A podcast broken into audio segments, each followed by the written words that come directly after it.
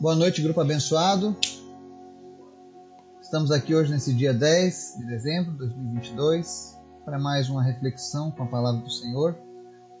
E hoje nós vamos fazer uma leitura lá no Salmo 30, nos versos 1 ao 3.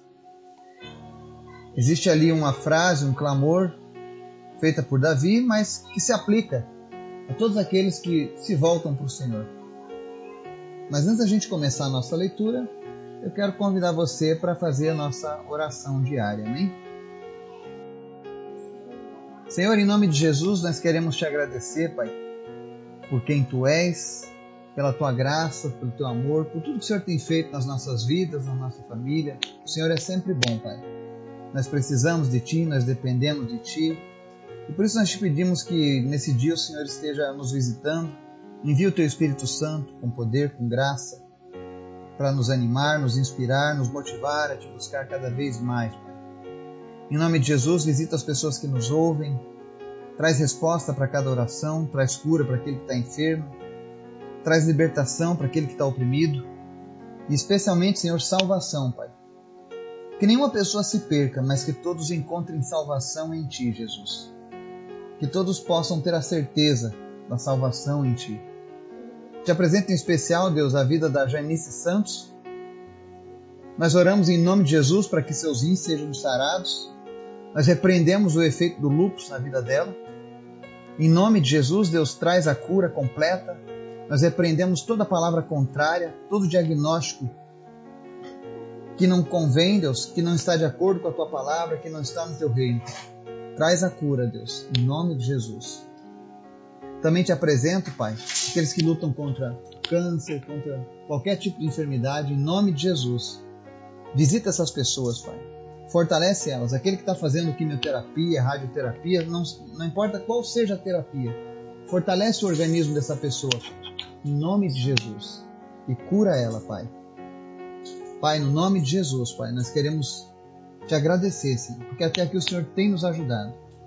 Levanta cada vez mais pessoas dispostas, ó Deus, a te servirem, a te buscarem, a te amarem, Pai, em nome de Jesus. Espírito Santo de Deus, também fala conosco através da tua palavra e nos ensina, Pai, mais e mais, em nome de Jesus. Amém. Texto de hoje, lá em Salmo, capítulo 30, os versos 1 ao 3, dizem assim: Eu te exaltarei, Senhor, pois tu me reergueste e não deixaste que os meus inimigos se divertissem à minha custa. Senhor meu Deus, a ti clamei por socorro e tu me curaste. Senhor, tiraste-me da sepultura, prestes a descer a cova, devolveste-me a vida. Amém? E nós vemos o salmista fazendo uma declaração sobre algo que Deus fez na vida dele. E creio eu que todos aqueles que um dia clamaram ao Senhor, que precisaram do Senhor, eles receberam também uma resposta do Senhor. Mas o interessante é que o salmista começa dizendo: Olha, Deus, eu vou te exaltar. E quantas vezes nós somos abençoados por Deus, nós somos levantados por Deus e não damos a devida honra, a devida glória?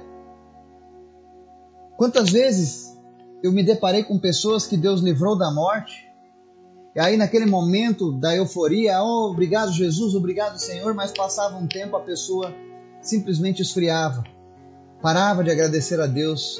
Ou então vinha um problema, e aí a pessoa culpava a Deus por outro problema, esquecendo-se das coisas que Deus havia feito. Mas o salmista não. Ele nos dá um exemplo de o que é ser grato a Deus. E ele diz: Tu me reergueste e não deixaste que os meus inimigos se divertissem à minha custa. Quantas vezes nós já estivemos no fundo do poço, sendo olhado com desdém, sendo subestimados por causa da nossa luta, por causa do nosso problema? Quem já passou por isso sabe o que o salmista está dizendo, que é você estar no fundo do poço e as pessoas se divertindo à tua custa as pessoas fazendo piada, as pessoas desejando o teu fim. Mas quem conhece a Deus sabe que a justiça de Deus ela não tarda e nem falha, ela vem na hora certa. E com Davi ela chegou no momento oportuno. E o interessante é que ele diz o momento e o porquê. Ele diz assim no verso seguinte: Senhor meu Deus, a ti clamei por socorro e tu me curaste. Quando Davi chegou no momento de dificuldade, ele sabia quem clamar. Ele clamou a Deus por socorro. E eu desconheço pessoas na Bíblia que clamaram a Deus e não obtiveram a resposta. No caso de Davi, ele clamou e Deus o curou. Deus tinha propósitos na vida dele. E Deus pode curar. Deus tem o poder para curar. Uma vez uma pessoa questionou se Deus é tão bom, por que, que existem tantas pessoas que morrem de fome, que têm problemas? Por exemplo, olha as pessoas é, é, é, lá na Somália, na Etiópia, né? Uma vez perguntaram isso para um homem de Deus, num salão de cabeleireiro. Ele, e o, cara de, o cabeleireiro continuou dizendo: Pois é, se Deus existisse, essas coisas não aconteceriam. Aí aquele homem de Deus ouviu calado,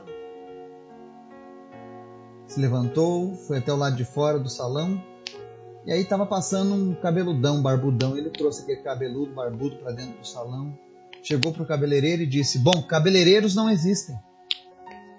o cabeleireiro: Claro que existe. Olha aqui, eu sou cabeleireiro. Cortei o teu cabelo. Ele falou: Não, não existe. Porque se eles existissem, esse cara não andava cabeludo e barbudo.